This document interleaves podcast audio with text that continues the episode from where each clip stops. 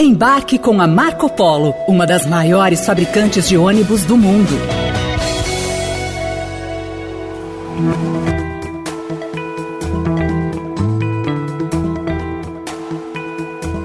Nesta semana, o presidente Luiz Inácio Lula da Silva dispensou cerca de 40 militares que atuavam na administração do Palácio da Alvorada. Ontem, foram mais 13 militares do Gabinete de Segurança Institucional, responsável pela proteção do presidente. O governo federal dispensou 40 militares que atuavam em cargos administrativos no Palácio da Alvorada. As exonerações ocorrem poucos dias depois do presidente Lula demonstrar desconfiança em relação à atuação das Forças Armadas durante os ataques criminosos em Brasília.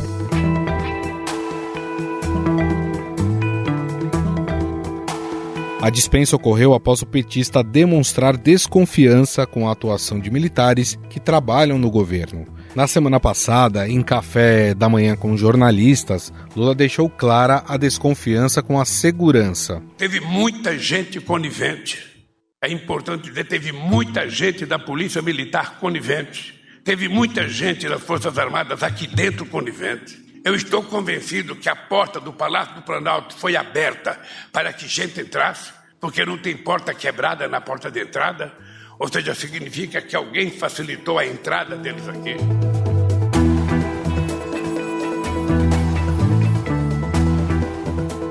Neste encontro, Lula disse estar convencido de que gente de dentro do palácio deixou golpistas entrarem no dia da invasão ao Planalto, incluindo militares.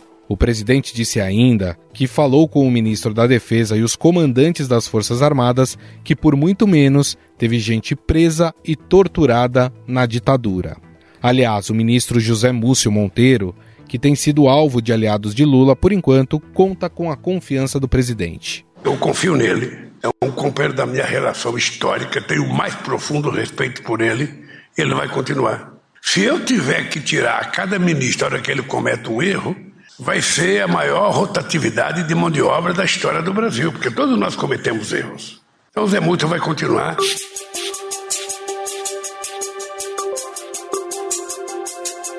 Durante a campanha eleitoral, Lula teve sua proteção pessoal realizada por agentes e delegados da Polícia Federal. Depois que foi eleito, preferiu manter a PF executando a função. Tradicionalmente, o Gabinete de Segurança Institucional cuida da segurança do presidente, com militares destacados para a tarefa. E o presidente Lula também deve trocar nesta semana parte da cúpula do Gabinete de Segurança Institucional, o GSI. A ideia é substituir nomes que eram do governo Bolsonaro e ainda estavam em postos estratégicos.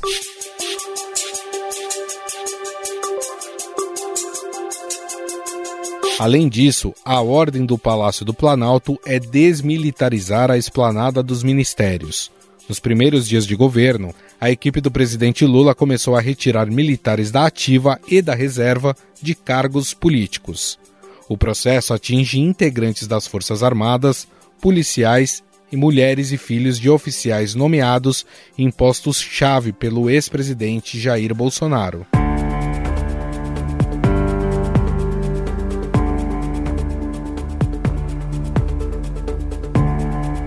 Bolsonaro foi o presidente que mais nomeou militares no primeiro escalão, até mesmo na comparação com governos da ditadura. No dado mais recente, o Tribunal de Contas da União identificou mais de 6 mil oficiais ocupando cargos comissionados em funções civis em 2020. O ministro da Casa Civil, Rui Costa, afirmou ao Estadão que os militares só permanecerão em cargo civil a pedido direto de algum ministro. Troca dos assessores, que são cargos comissionados, eles estão ocorrendo em todos os ministérios, ocorrerão independente de serem militares ou civis, porque cargo comissionado é cargo de extrema confiança do seu chefe. E essas trocas é natural que ocorra, até porque o governo que saiu tem pouca ou nenhuma é, sintonia com o governo que entrou.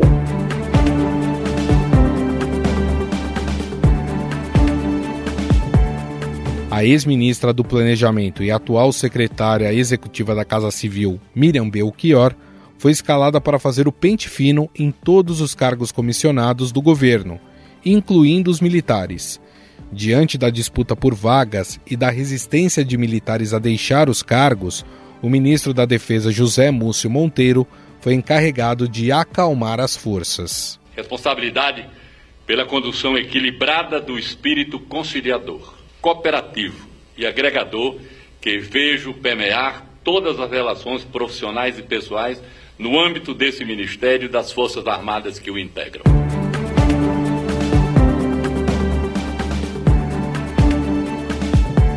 A desmilitarização do governo foi alardeada pelo próprio Lula antes mesmo do início oficial da campanha eleitoral.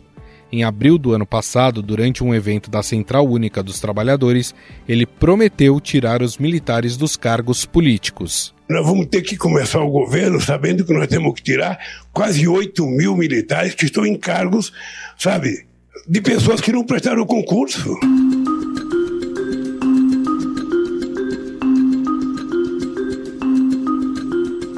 No entanto, a avaliação política é a de que essa retirada em massa passaria uma mensagem de que os militares estão sendo desprestigiados, o que estrategicamente não é interessante para o petista no momento em que ele mesmo tenta pacificar a relação com as Forças Armadas.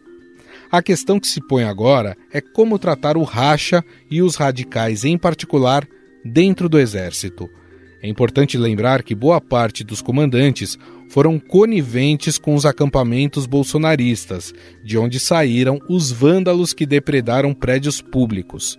Para parar as arestas, Lula deverá ter uma reunião até sexta-feira com o ministro da Defesa José Múcio e os comandantes do Exército, da Aeronáutica e da Marinha. Afinal, como desbolsonarizar as Forças Armadas sem causar grandes cisões? Sobre esse assunto, vamos conversar com a professora do curso de Defesa e Gestão Estratégica Internacional da Universidade Federal do Rio de Janeiro, Adriana Marques.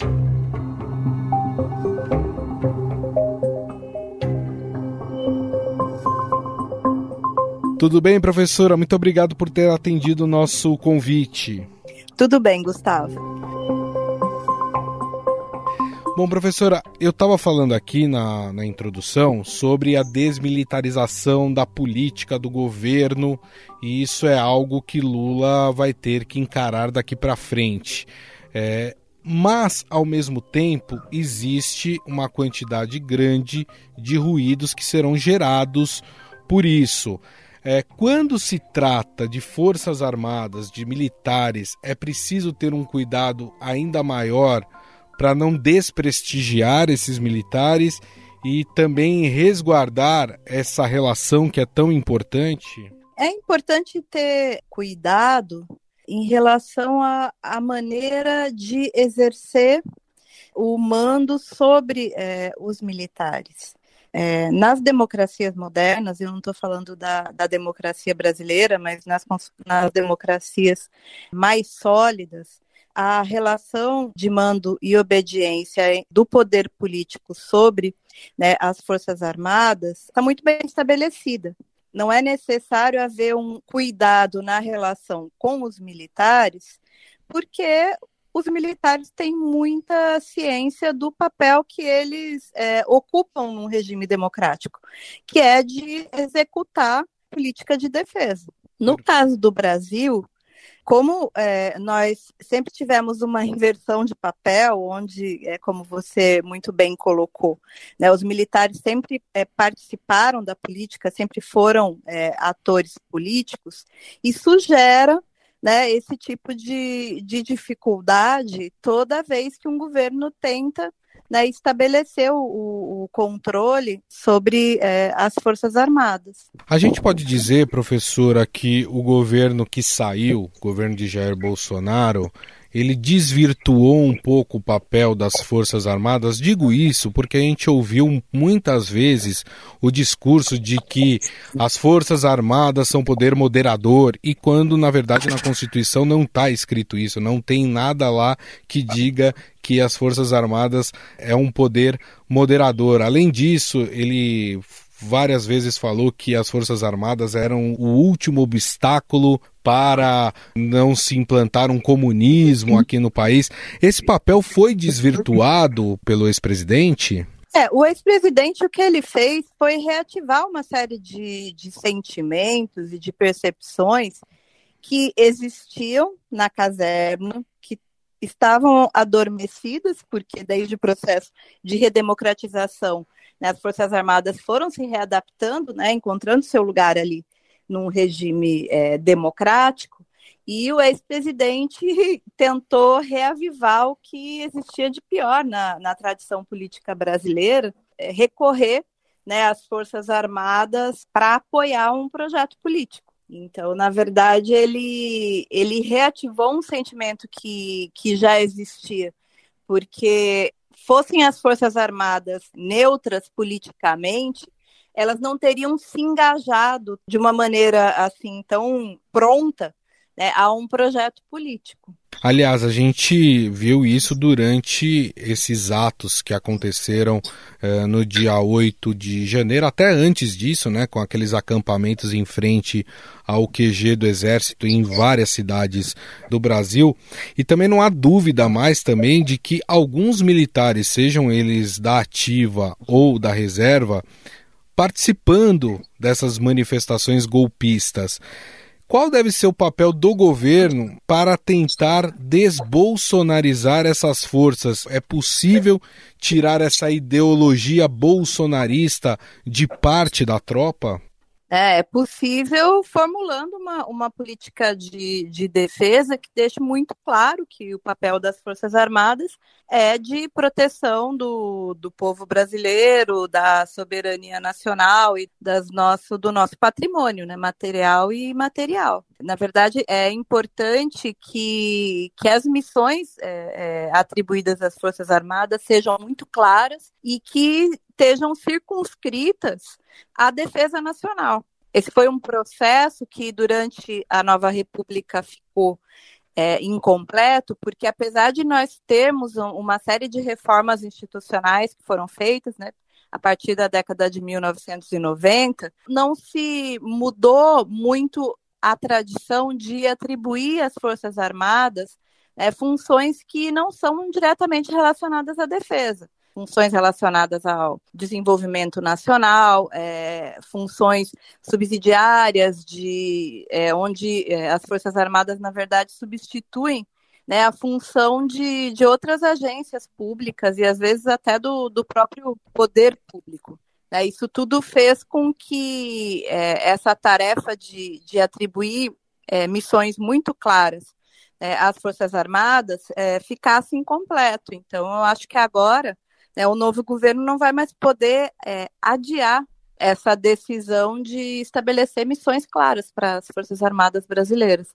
Nós sabemos que, pela leitura dos, é, dos juristas, né, o artigo 142 ele não atribui papel moderador às Forças Armadas. Uhum. Né, o problema é que a prática é, política né, ela sempre teve um, um, um, outro entendimento, porque sempre quando houve isso durante a República, essa prática não mudou, né, alguma situação é, mais difícil para na área de segurança pública ou é, algum, outro, algum outro tipo de situação que exigisse que as instituições agissem de maneira rápida, as Forças Armadas foram invariavelmente acionadas.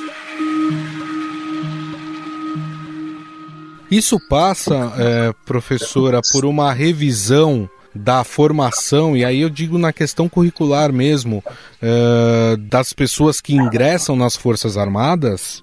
Olha, se fala muito nessa, nessa necessidade de mudança do, dos currículos.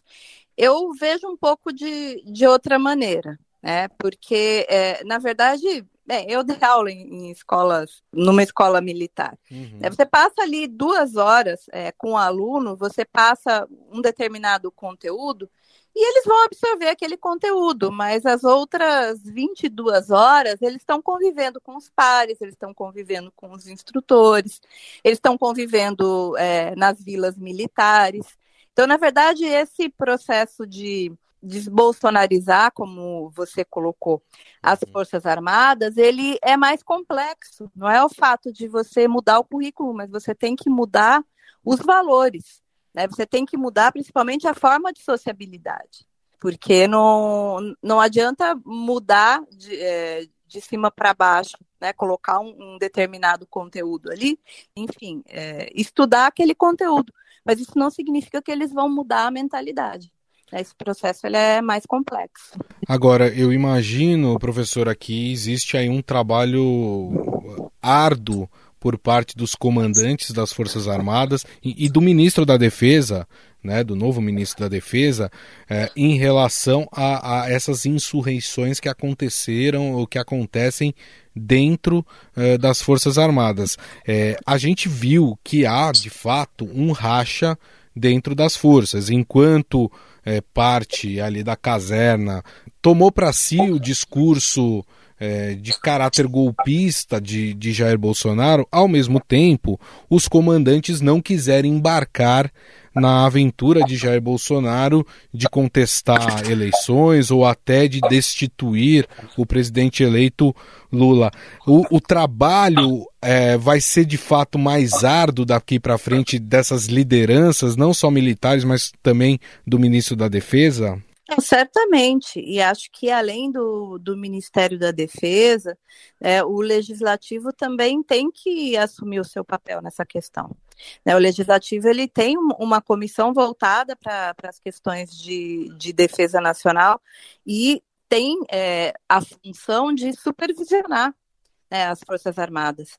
Eu acho que isso também se atribui muita centralidade ao papel do Ministério da Defesa, que de fato tem centralidade é, nesse ponto, mas não é, é, a única forma de, de supervisionar as Forças Armadas.